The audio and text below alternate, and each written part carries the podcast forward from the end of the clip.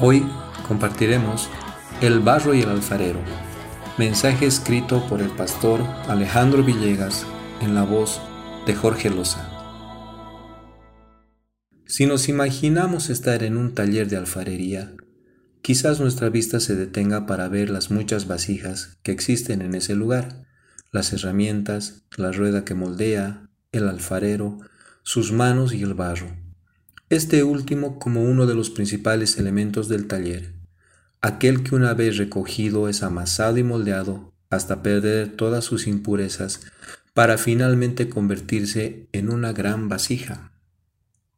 Y así como podemos contemplar en el mundo físico y material, también espiritualmente percibimos en el mundo espiritual, allí donde el alma, a semejanza del barro, está siendo moldeada, trabajada y purificada por las manos del alfarero, nuestro Padre Celestial, quien obrará hasta que el propósito y el fin para el cual nos creó se cumpla en cada uno de nosotros. Y descendí a casa del alfarero, y he aquí que él trabajaba sobre la rueda. Libro de Jeremías, capítulo 18, verso 3. Y así como el barro en las manos del alfarero, nuestra alma está en las manos de Dios, porque a Él le pertenecemos y estamos bajo su cuidado y soberanía, reconociendo que Él tiene toda la autoridad para hacer de nosotros lo que Él quiera, y si es necesario volvernos a hacer cuando se ha encontrado impurezas, rebelión, soberbia, desobediencia o cualquier otra maldad del corazón, a semejanza de las piedras que arruinan la masa del barro, Dios lo hará con el único propósito de salvar nuestras almas de la destrucción. Y la vasija de barro que él hacía se echó a perder en su mano, y volvió y la hizo otra vasija según le pareció mejor hacerla. Libro de Jeremías capítulo 18, verso 4. Porque Dios es el soberano que nos dio la vida, aquel que creó con amor cada célula de nuestro ser conociendo a profundidad lo que somos y necesitamos. ¿Acaso no podrá ser obra perfecta en sus hijos cuando Él así lo vea necesario? ¿No podré yo hacer de vosotros como este alfarero, oh casa de Israel? dice Jehová.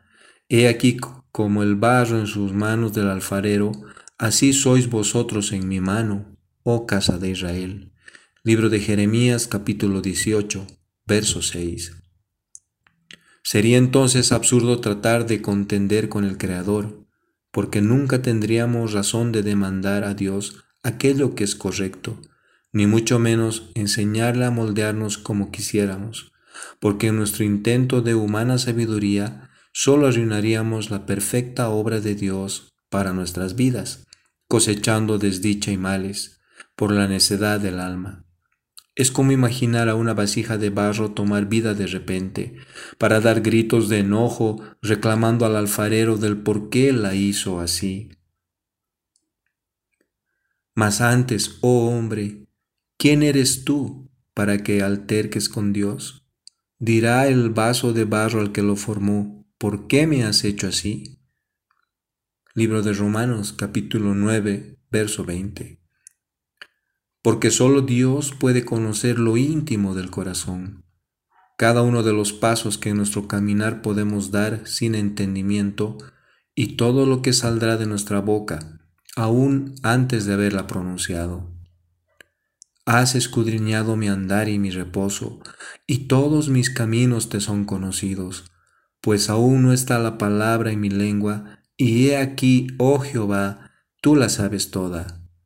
Libro de Salmos, capítulo 139, versos 3 y 4. Conocimiento maravilloso que Dios tiene de cada uno de sus hijos, incomprensible tal vez a nuestro entender humano, para que en realidad muestra que nadie más podría conocernos mejor que Él, ni aun nosotros a nosotros mismos. ¿Cómo no confiar entonces en las cosas que Él debe hacer en nosotros? ¿Cómo no confiar en las manos de aquel que nos formó en el vientre de nuestra madre, en aquel que formó nuestras entrañas, viendo el inicio de nuestra existencia? Tal conocimiento es demasiado maravilloso para mí. Alto es, no lo puedo comprender, porque tú formaste mis entrañas, tú me hiciste en el vientre de mi madre. Libro de Salmos, capítulo 139, versos 6 al 13. Lo contrario sería caminar conforme al engaño del corazón, entendiendo que ni aun nosotros mismos lo conocemos. Por tanto, ¿cómo podríamos pretender aconsejar a Dios sobre cómo hacernos, desconociendo aún lo engañoso que en nosotros hay? Engañoso es el corazón más que todas las cosas y perverso. ¿Quién lo conocerá? Libro de Jeremías, capítulo 17, verso 9. Insistir en esto solo sería como dar golpes sobre la dureza de una piedra sin sentido, queriendo obtener el propio deseo en una posición contraria a Dios, ocasionando daño en nuestra alma por la rebelión y caminando en dirección opuesta a la voluntad de Dios. Y habiendo caídos todos nosotros en tierra, oí una voz que me hablaba y decía en lengua hebrea, Saulo, Saulo, ¿por qué me persigues? Dura cosa te es dar coces contra el aguijón. Libro de Hechos, capítulo 26, versículo 14.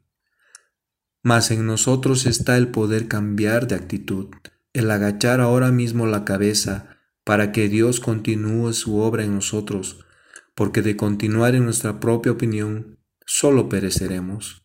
Mas en la humillación y el sometimiento a Dios obtendremos la dicha de ver su victoria, y no más la derrota de nuestras debilidades, falencias, errores o pecados reconociendo tan solo que somos barro en sus manos. Ahora pues, Jehová, tú eres nuestro Padre, nosotros barro, y tú el que nos formaste, así que obra de tus manos somos todos nosotros. Libro de Isaías, capítulo 64, verso 8.